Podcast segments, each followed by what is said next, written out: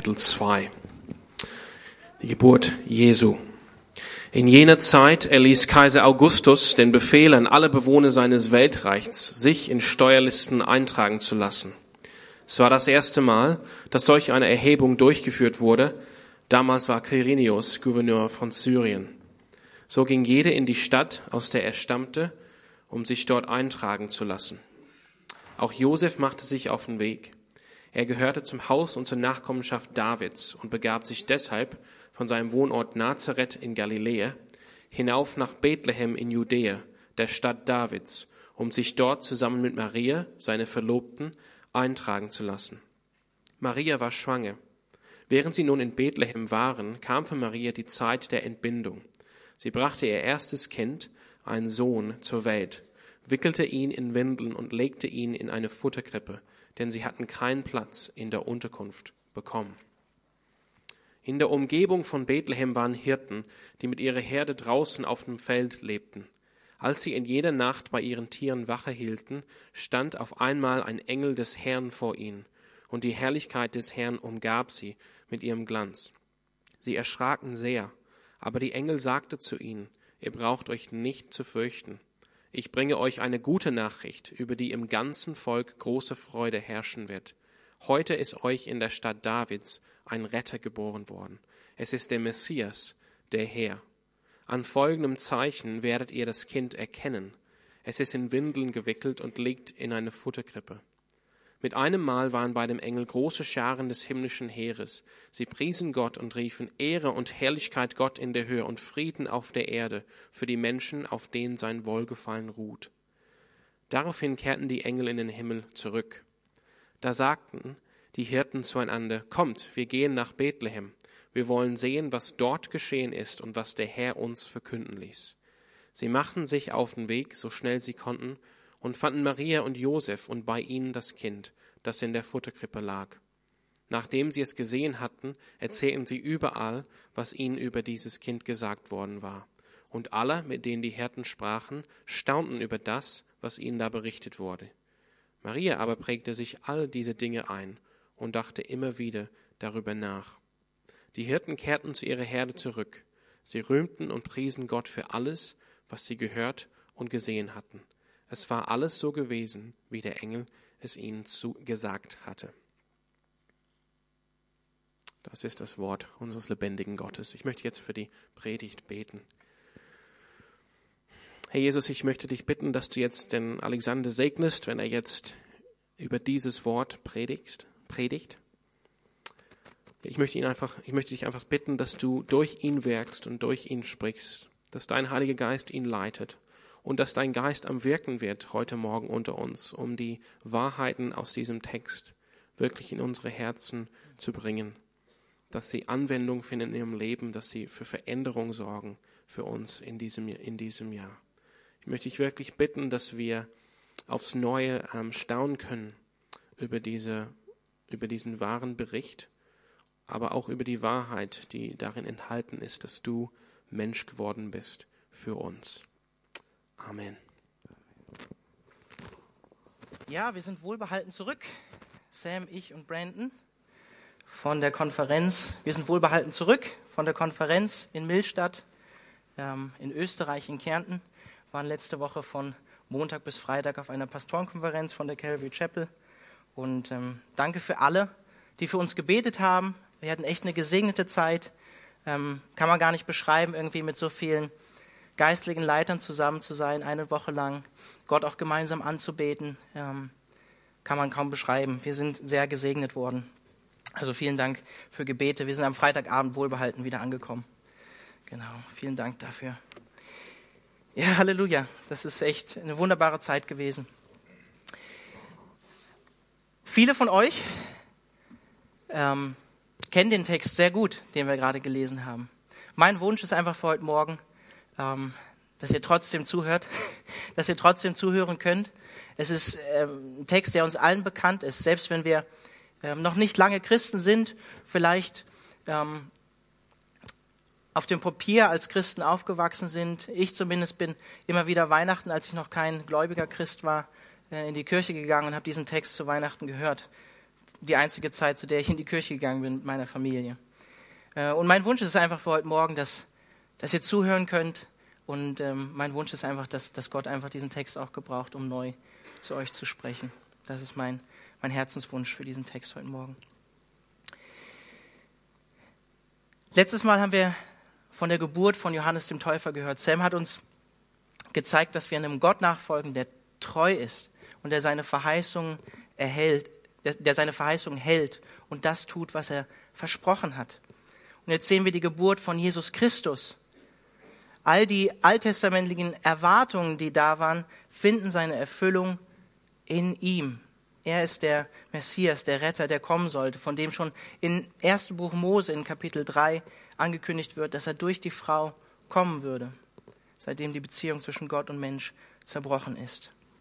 Und dann lesen wir hier in Vers 1 bis 3,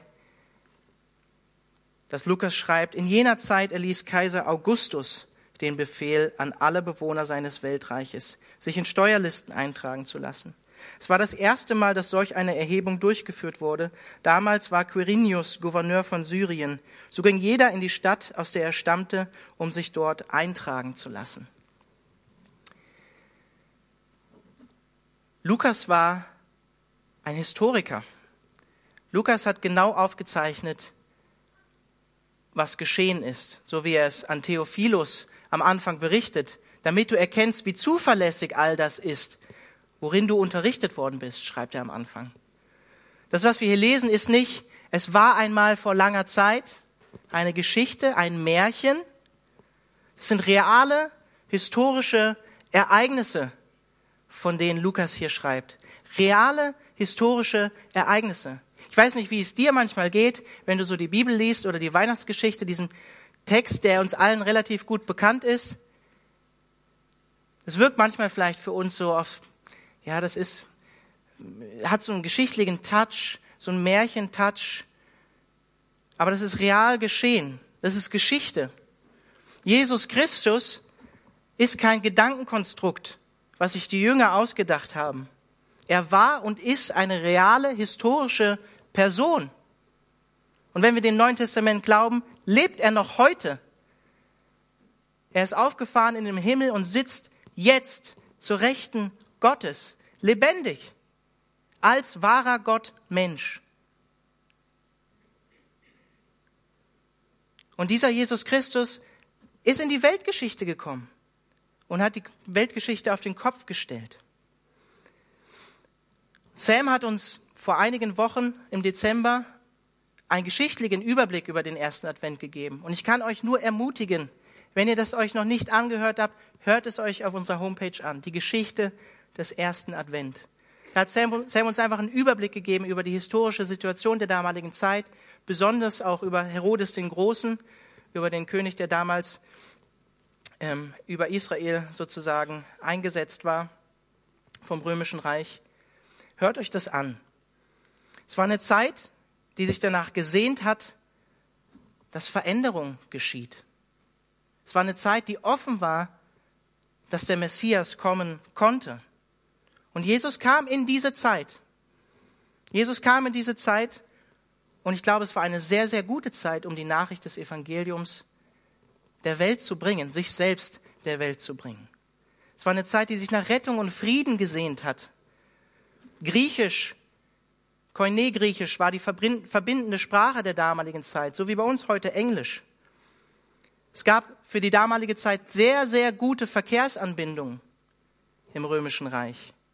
Vielleicht habt ihr das Stichwort Pax Romana schon mal gehört, das genau mit diesem Augustus, von dem hier berichtet ist, anbricht und fast 200 Jahre andauert. Optimal für die Botschaft des Evangeliums, um sie in die damalige Welt, ins Römische Reich zu bringen. Es war für damalige Verhältnisse eine globalisierte Welt. Und Lukas schreibt uns von diesem Kaiser Augustus. Der hieß früher Caius Octavius und folgte Julius Caesar. Das war sein Großonkel. Von 27 vor Christus bis 14 nach Christus hat er als Alleinherrscher über das römische Reich geherrscht wurde von Julius Caesar adoptiert und 44 vor Christus als Haupterbe bestimmt. 36 vor Christus hat er den Titel bekommen Imperator Caesar Divi Filius. Feldherr Caesar, Sohn des Vergöttlichten, des vergöttlichten Julius Caesar. 27 vor Christus hat dieser Augustus seine Alleinherrschaft durchgesetzt und erhielt den Titel Augustus, der Erhabene. Der römische Senat ehrte ihn mit diesem Titel, der bisher eigentlich nur Göttern vorbehalten war. Und er nannte sich dann fortan Imperator Caesar Divi Filius Augustus. Nach seinem Tod wurde er Divus Augustus, Gott Augustus. Er ist der Begründer des römischen Kaisertums, eine reale historische Person. Und wie uns Sam gezeigt hat, war das eine Zeit, die sich nach Stabilität, Stabilität und Veränderung gesehnt hat, die offen war für ein Kommen von jemandem, der Veränderung bringt. Eine schwierige Zeit. Und es war so, bevor Augustus diese Alleinherrschaft hatte, 27 vor Christus, gab es Bürgerkrieg. Es gab nämlich noch zwei andere ähm, Mitherrscher in diesem Reich, die für Stabilität sorgen sollten und der ja sozusagen ausgebotet hat und dann selber 27 vor Christus die Alleinherrschaft übernommen hat, beziehungsweise 31 vor Christus. Augustus brachte diese Stabilität in einem politischen Sinne für das römische Reich. Augustus war eine Art politischer Retter des römischen Reiches, ein göttlicher Friedensbringer. Und genau in diese Zeit, berichtet uns Lukas, wird der wahre Retter, der wahre Messias geboren. Und Lukas schreibt uns hier auch von Quirinius. Auch von dem wird in der Geschichte berichtet. Herrschte als Gouverneur über, Syrien. Zwölf vor Christus bis neun nach Christus war er an der römischen Politik beteiligt. Wir wissen nicht genau, wann er diese erste Erhebung, diesen ersten Zensus durchgeführt hat. Aber wir wissen, dass Quirinius in den Jahren sechs bis neun nach Christus eine Erfassung durchgeführt hat. Vielleicht die zweite Erfassung. Diese erste muss aber vier vor Christus stattgefunden haben, weil Matthäus uns berichtet, dass Herodes der Große noch gelebt hat, als Jesus Christus geboren wurde. Das heißt, Jesus Christus wurde höchstwahrscheinlich fünf bis vier vor Christus geboren. Ist trotzdem interessant, ein Kirchenvater, Justin der Märtyrer, 100 bis 165 nach Christus, erwähnt, dass dieser erste Zensus von Quirinius in seiner Lebzeit noch in den römischen Archiven einsehbar gewesen sei. Reale historische Ereignisse. Reale historische Ereignisse. Und Lukas schreibt uns hier, dass die Bevölkerung sich eintragen lassen sollte. Und das war keine rein statistische Erhebung, sondern so wie die NGÜ richtig ergänzt, in Steuerlisten sollten sich die Menschen eintragen lassen, um Geld aus dem Reich zu ziehen, was beherrscht wurde. Und dann lesen wir in Verse 4 bis 7, auch Josef machte sich auf den Weg. Er gehörte zum Haus und zur Nachkommenschaft Davids und begab sich deshalb von seinem Wohnort Nazareth in Galiläa hinauf nach Bethlehem in Judäa, der Stadt Davids, um sich dort zusammen mit Maria, seiner Verlobten, eintragen zu lassen. Maria war schwanger. Während sie nun in Bethlehem waren, kam für Maria die Zeit der Entbindung. Sie brachte ihr erstes Kind, einen Sohn zur Welt, wickelte ihn in Windeln und legte ihn in eine Futterkrippe, denn sie hatten keinen Platz in der Unterkunft bekommen. Wir sehen hier, dass Gott die Weltgeschichte souverän in der Hand hält. Da ist dieser Herrscher, dieser Kaiser Augustus, und der lässt einen Befehl. Und die ganze Weltbevölkerung der damaligen Zeit folgt und lässt sich in Steuerlisten erfassen. Aber all das dient dem Plan Gottes. Wie bekommt man ein schwangeres Ehepaar aus Nazareth, 130 Kilometer entfernt, in die Stadt Bethlehem, wo der Messias laut Verheißung geboren werden sollte? Gott gebraucht einfach Kaiser Augustus und er lässt diese Eintragung. Lukas erzählt uns, wie das passiert ist. Und selbst später im Leben von Jesus sehen wir diese Souveränität Gottes, als er vor Pilatus steht und Pilatus sagt, weißt du nicht, dass ich als Pilatus die Macht habe, dich kreuzigen zu lassen oder dich freizugeben, Jesus? Bist du dem, dem nicht bewusst? Was sagt Jesus? Sorry, Pilatus, du hättest diese Macht gar nicht, wenn sie dir nicht von oben gegeben wäre. Wir sehen hier, dass Gott souverän die Weltgeschichte in seiner Hand hält, weil der Messias in Bethlehem geboren werden sollte. Wir lesen hier von der Nachkommenschaft Davids, von der Stadt Davids. Josef war aus dieser Linie Davids, aus der der verheißende Messias, der wahre König Israels kommen sollte. Und er sollte in Bethlehem geboren werden. Das lesen wir 8 bis 700 vor Christus beim Propheten Micha oder Mika. Micha 5, Vers 1 bis 4. Also das sind knapp 700 Jahre vor Christus. Und du, Bethlehem, Ephrata, du bist zwar gering unter den Hauptorten von Juda, aber aus dir soll mir hervorkommen der Herrscher über Israel, dessen Hervorgehen von Anfang, von den Tagen der Ewigkeit her gewesen ist. Er hat schon immer existiert. Darum gibt er sie hin bis zu der Zeit, da die, welche gebären soll, geboren haben wird. Und der Überrest seiner Brüder wird zurückkehren zu den Kindern Israels. Und er wird auftreten und sie weiden in der Kraft des Herrn, in der Hoheit des Namens des Herrn, seines Gottes. Und sie werden sicher wohnen, denn nun wird er groß sein bis an die Enden der Erde. Und dieser wird der Friede sein. Das ist die Inkarnation das Menschwerden von Gott. Micha schreibt, dessen Hervorgehen von Anfang, von den Tagen der Ewigkeit her gewesen ist. Jesus Christus hat schon in Ewigkeit existiert. Das Neue Testament sagt uns, dass die Welten durch ihn geschaffen worden sind. Er ist Teil der Trinität. Er ist Gott. Und dieser Gott ist zu uns gekommen. Augustus war lediglich in dieser Situation eine Marionette in Gottes Hand, um zu erfüllen, was schon 700, 800 Jahre vor Christus verheißen worden war. Und Josef musste nach Bethlehem reisen, weil er aus dieser Stadt kam, weil er dort geboren wurde, weil er aus dieser Stadt stammte. Es waren 130 Kilometer circa. Es war nicht wie in unserer Zeit, dass ich mal kurz ins Auto gestiegen bin und kurz runtergefahren bin. 130 Kilometer mit einer schon weit fortgeschrittenen schwangeren Frau könnt ihr euch als nicht einfach vorstellen. Vielleicht sogar mit dem Esel unterwegs. Vielleicht nahm er Maria mit, weil sie ebenso in die Steuerliste eingetragen werden musste und damit sie auch taxiert werden konnte. Vielleicht wollte er sie nicht, was ich eher annehme, in Nazareth alleine lassen.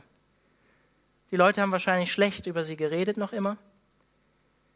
Und sie war hochschwanger und er wollte sicherlich nicht, dass sie die Geburt alleine in der Zeit, wo er nach Bethlehem reist, erlebt. Und dann lesen wir hier, dass dieser derjenige, der schon vor Anbeginn der Welt existiert hat, in eine Futterkrippe gelegt wird, weil es keinen Platz in der Unterkunft gab. Wir lesen darüber häufig schnell hinweg, weil dieser Text so familiär mit uns ist. Wir sehen hier nicht nur die Inkarnation, das Menschwerden von Gottes Sohn, von Gott, was allein eigentlich ausreichen würde, um zu zeigen, wie demütig unser Gott und Erlöser ist. Und darüber habe ich am Weihnachten gepredigt. Philippa 2. Wenn ihr möchtet, hört es euch gerne nochmal online an. Wir sind im Jahr der Reformation, 500 Jahre Jubiläum, und ich möchte euch einfach einen Satz ein Wort von Martin Luther dazu sagen.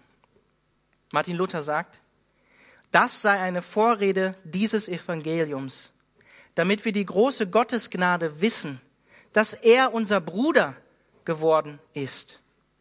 O dass die unaussprechliche Ehre erkannt würde, sind Martins Luther Worte, dass wir stinkenden Säcke und Würmer rühmen können, Gott sei unser Bruder. Diese Worte sind so hoch erhaben wie Gott selbst und können nicht erkannt werden. Gott sei unser Bruder, dass er unser Bruder geworden ist. Eine unaussprechliche Ehre, sagt er. Gottes Gnade. Aber dabei bleibt es nicht. Allein die Menschwerdung ist krass von Jesus. Aufgrund der Volkszählung scheint es so, dass alles voll ist in Bethlehem. Und häufig waren die Häuser der damaligen Zeit zweigeteilt. Das heißt, es gab einen Teil für die, für die Menschen, die äh, in diesem Haus gewohnt haben, und einen Teil, wo die Tiere des Haushalts waren. Und Jesus Christus, der Schöpfer dieser Welt, ist in dem Teil, wo die Tiere des Haushalts sind. Und wird gelegt in eine Futterkrippe, aus der Tiere essen. Ich finde es erstaunlich, wie emotionslos Lukas uns das berichtet. Ich finde es erstaunlich. Das sind große Ereignisse, von denen Lukas hier spricht, in wundersam unpompöser Weise, wie er das macht. Was für einen Erlöser haben wir? Der Schöpfer des Universums in einem Futtertrog für Tiere. Kein Platz in der Unterkunft. Ich stelle mir für unseren König und Retter und Erlöser einen königlicheren Empfang vor als das. Wir sehen hier nicht nur die Demut unseres Retters, sondern ansatzweise schon die Verwerfung durch sein eigenes Volk und letztlich aller Menschen.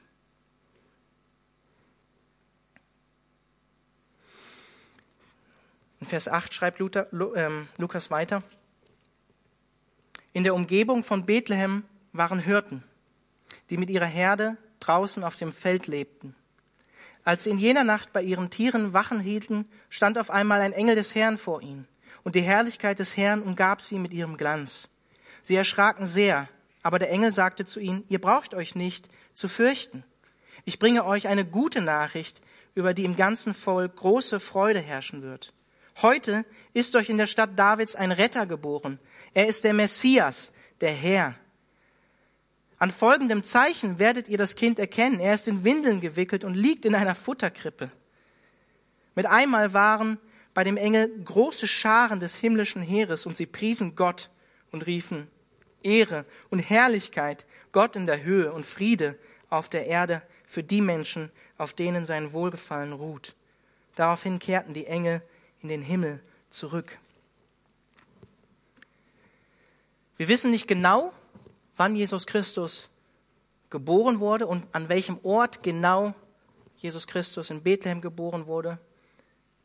Mag wahrscheinlich sein, dass da, wo heute die Geburtskirche steht, dass er dort wirklich auch geboren wurde. Es ist aber nicht genau sicher. Aber viele Forscher nehmen an, da die Hirten nachts draußen sind, dass es wahrscheinlich nicht im Dezember gewesen ist. Und ich finde diese Szene krass. Die Hirten sind nachts draußen auf der Weide, stille wahrscheinlich, ruhig, so wie jetzt hier im Saal. Und auf einmal macht's Boom. Und der Engel des Herrn steht vor ihnen. Kein Wunder, dass sie sich erschrecken. Krasse Situation. Wir sehen hier aber auch im Vergleich zu Johannes dem Täufer die Größe, die Jesus ausmacht weil Engel erscheinen, um, seine, um sein Kommen anzukündigen.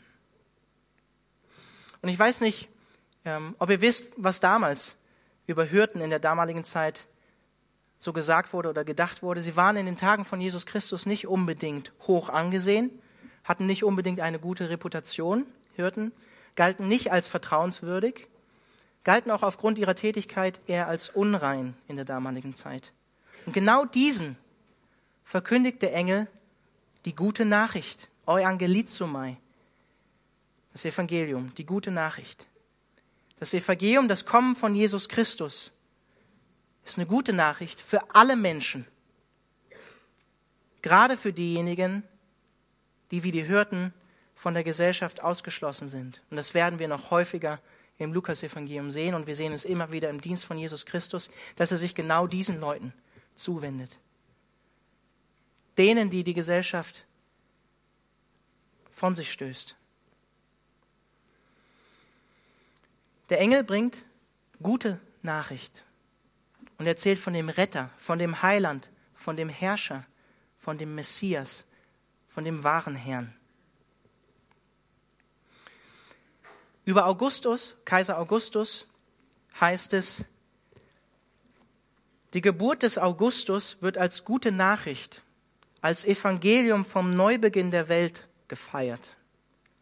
Nicht menschliche Leistung hat zum Erfolg geführt, sondern die göttliche Vorsehung hat es gut mit den Menschen gemeint und ihnen den Heiland und Retter geschickt.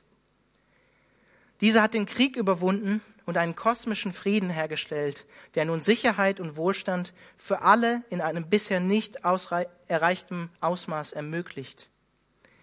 Die Grenze zwischen vergöttlicht und Gott, wie sie die römische Staatstheologie kannte, wird überschritten. Augustus wird als Gott und Retter des Menschen Menschengeschlechts gefeiert, der die Heilszeit realisiert. Was noch zu hoffen bleibt, ist ihre immerwährende Dauer.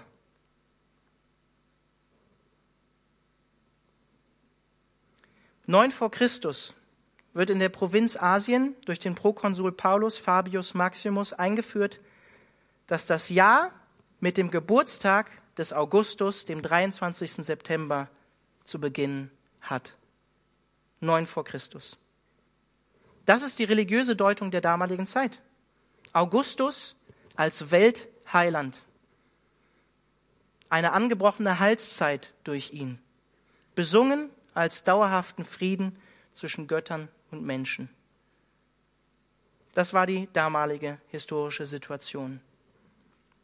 Aber Jesus Christus ist, so wie wir hier angekündigt vom Engel lesen, Jesus Christus ist im Vergleich zu Augustus die wahre gute Nachricht.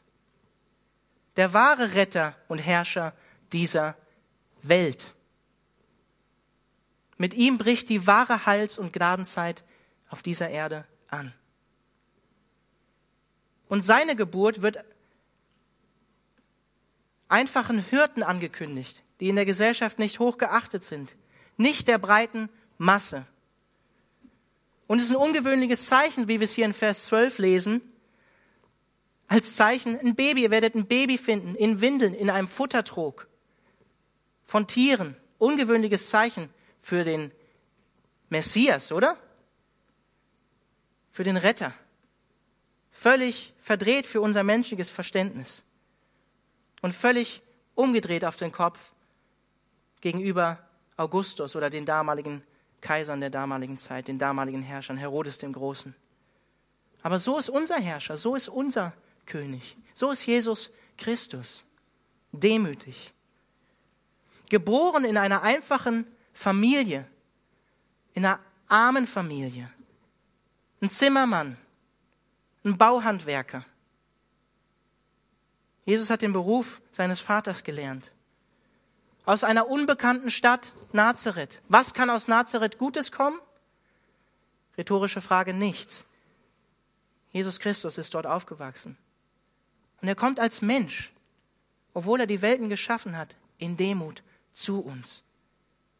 Das ist Weihnachten, das ist die Inkarnation. Und paradoxerweise läuft unsere Zeitrechnung heutzutage nicht nach Augustus oder irgendjemand anders, sondern nach Jesus Christus. Und wir besitzen wesentlich mehr historische Quellen, die zuverlässig sind, über Jesus Christus, als zum Beispiel über Julius Caesar, den Vater von Augustus, der auch vergöttlicht wurde.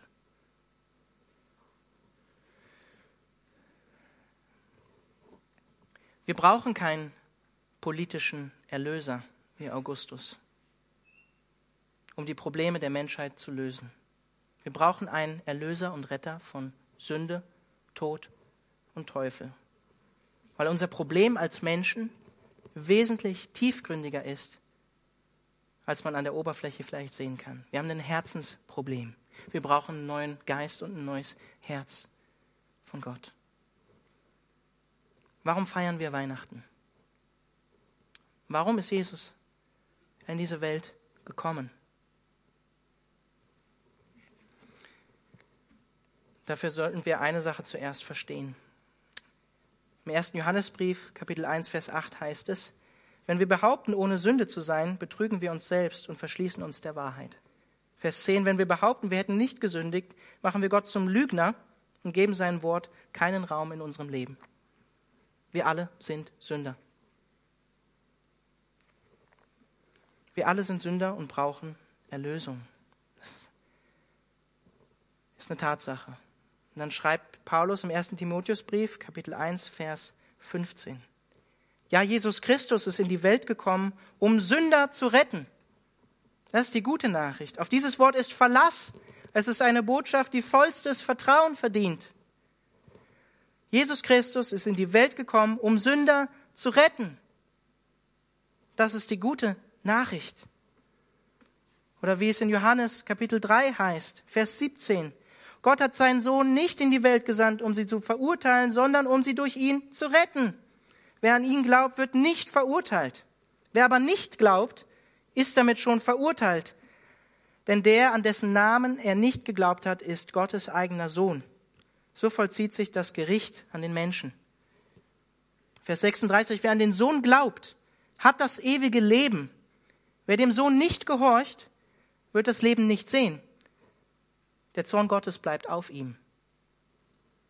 Vers 16, denn Gott hat der Welt seine Liebe dadurch gezeigt, dass er seinen einzigen Sohn für sie hergab, damit jeder, der an ihn glaubt, das ewige Leben hat und nicht verloren geht. Das ist die gute Nachricht. Das ist die gute Nachricht, die wir als Menschen brauchen. Darum feiern wir Weihnachten. Darum ist dieser Text, den wir hier lesen, auch wenn er so familiär mit uns ist, der beste Text, den wir hören können. In Vers 13 und 14 sagt der Engel Folgendes.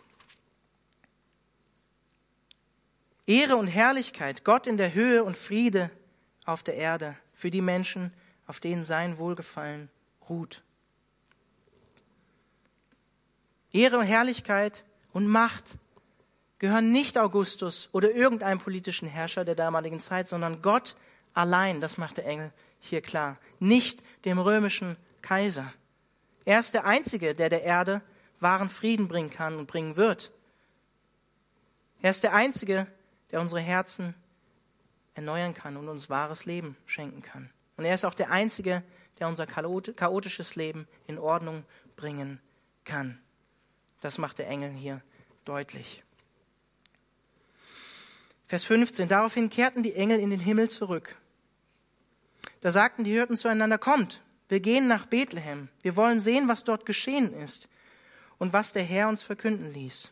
Sie machten sich auf, sie machten sich auf den Weg, so schnell sie konnten, und fanden Maria und Josef und bei ihnen das Kind, das in der Futterkrippe lag. Nachdem sie es gesehen hatten, erzählten sie überall, was ihnen über dieses Kind gesagt worden war.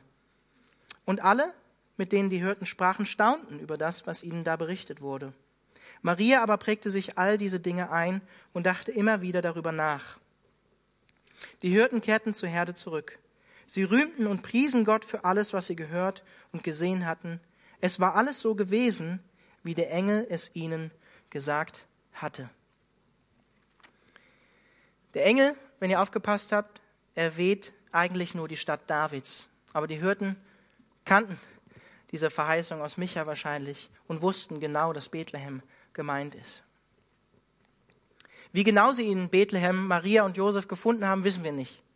Aber chronologisch ist es so, dass die Sternendeuter, die ihr vielleicht auch aus Matthäus kennt, einige Zeit später nach Bethlehem kamen, sodass die Hürden wahrscheinlich nicht von einem Stern geleitet worden sind. Vielleicht sind sie von Haus zu Haus gegangen, vielleicht war Gott einfach gnädig und hat ihnen gezeigt, wo sie hingehen müssen.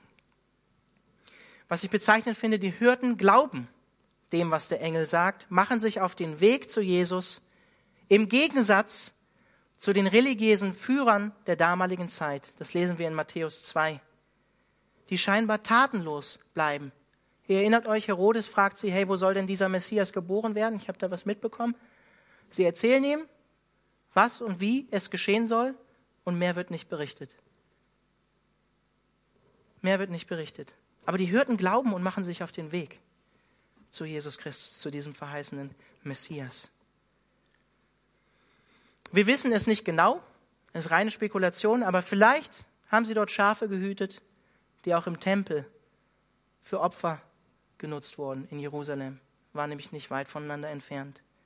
Und ich finde es eine schöne Vorstellung, daran zu denken, dass sie vielleicht die Ersten waren, die das Lamm Gottes als Baby gesehen haben, das die Sünde der Welt tragen würde. Nicht die religiösen Führer der damaligen Zeit, nicht die Schriftgelehrten, nicht die Pharisäer, die ausgestoßenen Hirten haben das Lamm Gottes zuerst gesehen. Und ihr wisst sicherlich, König David war was zuerst, bevor er König wurde? Er war ein Hirte. Bis Gott ihn später zum Hirten über Israel, zum König gesalbt hat. Und auch in, in Micha 5, Kapitel 3 haben wir gelesen, er wird auftreten, Jesus Christus, und sie weiden wie ein Hirte in der Kraft des Herrn. Wie reagiert Maria hier in Vers 19? Es ist interessant, was wir hier lesen über Maria. Maria, über Maria heißt es in Vers 19, Maria aber prägte sich all diese Dinge ein und dachte immer wieder darüber nach. Auch hier, so wie wir es auch schon öfter in der Predigtserie bisher gehört haben, wahrscheinlich war Maria eine Augenzeugin und Interviewpartnerin von Lukas. Deswegen heißt es hier in Vers 19, Maria prägte sich all diese Dinge ein und dachte immer wieder darüber nach. Oder in Vers 51, seine Mutter behielt all diese Dinge im Gedächtnis. Eine zuverlässige Quelle, wenn Lukas wirklich mit Maria gesprochen haben sollte. Wie reagieren die Hirten auf die Begegnung mit Jesus Christus? Sie sehen diesen kleinen Baby Jesus in der Futterkrippe. Und was machen sie? Sie machen sich auf den Weg und teilen diese gute Nachricht mit anderen Menschen. Und sie preisen Gott für das, was sie gesehen haben. Sie erzählen anderen Menschen von dieser Begegnung mit diesem Christus. Und das ist auch unsere Berufung. Hirten für eine Welt zu sein, die orientierungslos ist und keinen Hirten hat. Salz und Licht für diese Welt zu sein, in Wort und Tat. Es ist interessant, wie reagieren die Menschen, denen sie davon erzählen? Staunen. Sie staunen. Kein Unglauben, kein Glauben. Wow. Aber beim Wow darf es nicht bleiben, wenn wir die gute Nachricht hören. Ähnlich wie Elisabeth oder Maria beten und preisen die hörten Gott für das an, was sie gesehen haben, obwohl sie nur dieses kleine Baby in der Futterkrippe gesehen haben. Und wir haben das hier. Wir kennen die ganze Geschichte. Wir kennen die ganze Geschichte.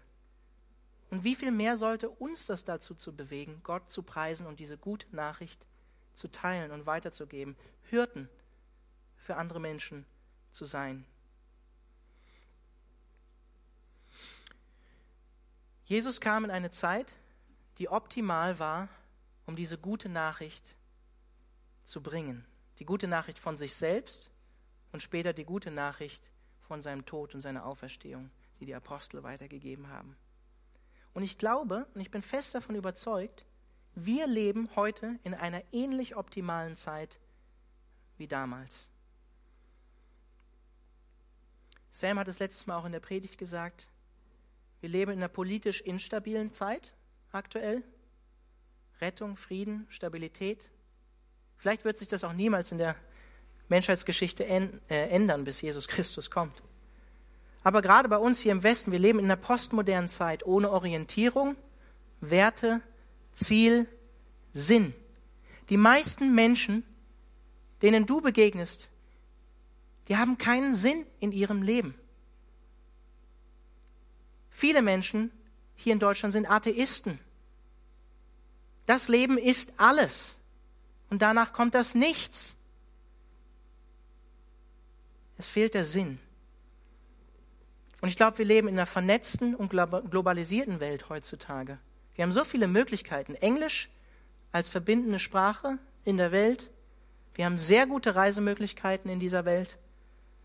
Wir haben das Internet zum Beispiel. Das Internet kann für schlechte Dinge benutzt werden, aber es kann auch für sehr, sehr gute Dinge benutzt werden.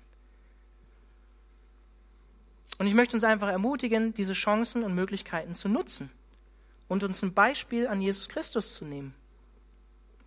Er ist zu uns gekommen, wurde einer von uns in Demut Mensch. Er hat sich mit uns identifiziert mit den Verachteten, mit den Unbedeutenden dieser Welt, mit sündigen Menschen hat er sich identifiziert. Wisst ihr, wir haben einen Gott, der Anteil nimmt und handelt.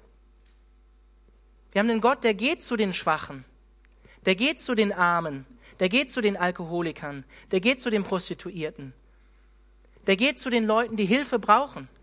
So ist unser Gott. Er sitzt nicht heilig im Himmel, schaut auf diese böse Welt und denkt, pff, selber schuld. Nein, er kommt, er handelt. Er kommt in diese Welt, weil er die Welt liebt. Weil ihm das Herz zerbricht darüber, was in dieser Welt geschieht. Und wir dürfen genauso handeln wie Jesus Christus. Was sagt Jesus? So wie der Vater mich gesandt hat, so sende ich euch in diese Welt. Wir dürfen uns genauso auf den Weg machen, wie er es gemacht hat, wie er gekommen ist. Wir dürfen uns genauso mit den Menschen und den Nöten identifizieren, wie es Jesus Christus getan hat, wenn wir sie für seinen Namen erreichen wollen. Wir sollen so sein wie Jesus, uns ein Beispiel an Jesus nehmen. Wisst ihr, ich will kein halbherziges Christsein führen, jeden Sonntag artig in die Kirche kommen und den Rest der Woche sind mir die anderen Menschen egal. Das will ich nicht für mein Leben. Das will ich nicht. Ich will mir die Hände schmutzig machen. Ich will mir ein Beispiel an Jesus nehmen, mich in der Gesellschaft einbringen, zu den Leuten gehen, zu den Armen gehen, ihnen das Evangelium in Wort und Tat bringen. Darum geht's. Und das ist ein ehrenvoller Auftrag, den Jesus uns gegeben hat. Das ist ein ehrenvoller Auftrag. Und den hat er uns übertragen. Durch die Kraft des Heiligen Geistes, nicht aus unserer Kraft. Bis er wiederkommt. Das ist unsere Aufgabe. Wir sind sein Leib. Wir sind seine Hände und Füße in dieser Welt, in dieser Zeit. Und mein Wunsch ist, dass wir diese Hände und Füße auch benutzen. Dass wir gehen, dass wir uns ein Beispiel an dem nehmen, was Jesus gemacht hat an seiner Demut, an der Inkarnation, dass er gekommen ist und sich die Hände schmutzig gemacht hat und uns gedient hat und letztlich am Kreuz für uns gestorben ist, weil er uns liebt. Das ist das Evangelium, das ist die gute Nachricht.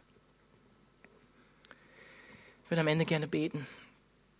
Herr Jesus, ich bete darum, dass das unser Herz prägt, dass das unser Herz trifft, dass du gekommen bist in diese Welt, die Erlösung braucht. Ich danke dir dafür, dass du dich erniedrigt hast für mich, weil ich weiß, wie ich bin. Und ich weiß, ich brauche Erlösung, Jesus. Herr, und ich bete darum, dass die, durch die Kraft des Heiligen Geistes, dass wir Menschen sind, dass wir eine Gemeinde sind, die geht, die Menschen dient, die sich ein Beispiel nimmt an dem, was du für uns getan hast. Du hast alles gegeben. Alles.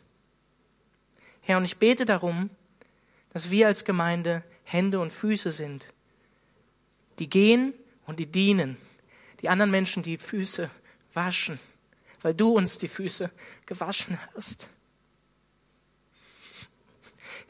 Herr, vergib mir, wo, wo wir diese Aufgabe, wo ich diese Aufgabe einfach gar nicht wertschätze und wahrnehme. und befähige mich, befähige uns durch den Heiligen Geist, Zeugen zu sein an deiner Stelle, weil das, das, weil das die Aufgabe ist, die du uns gegeben hast. Salz und Licht zu sein in Wort und Tat. Und wir können das nicht aus uns selbst heraus. Herr, wir bekennen, wir brauchen dich. Herr, wir bekennen, wir haben versagt. Wir bekennen, Wir schaffen es nicht alleine.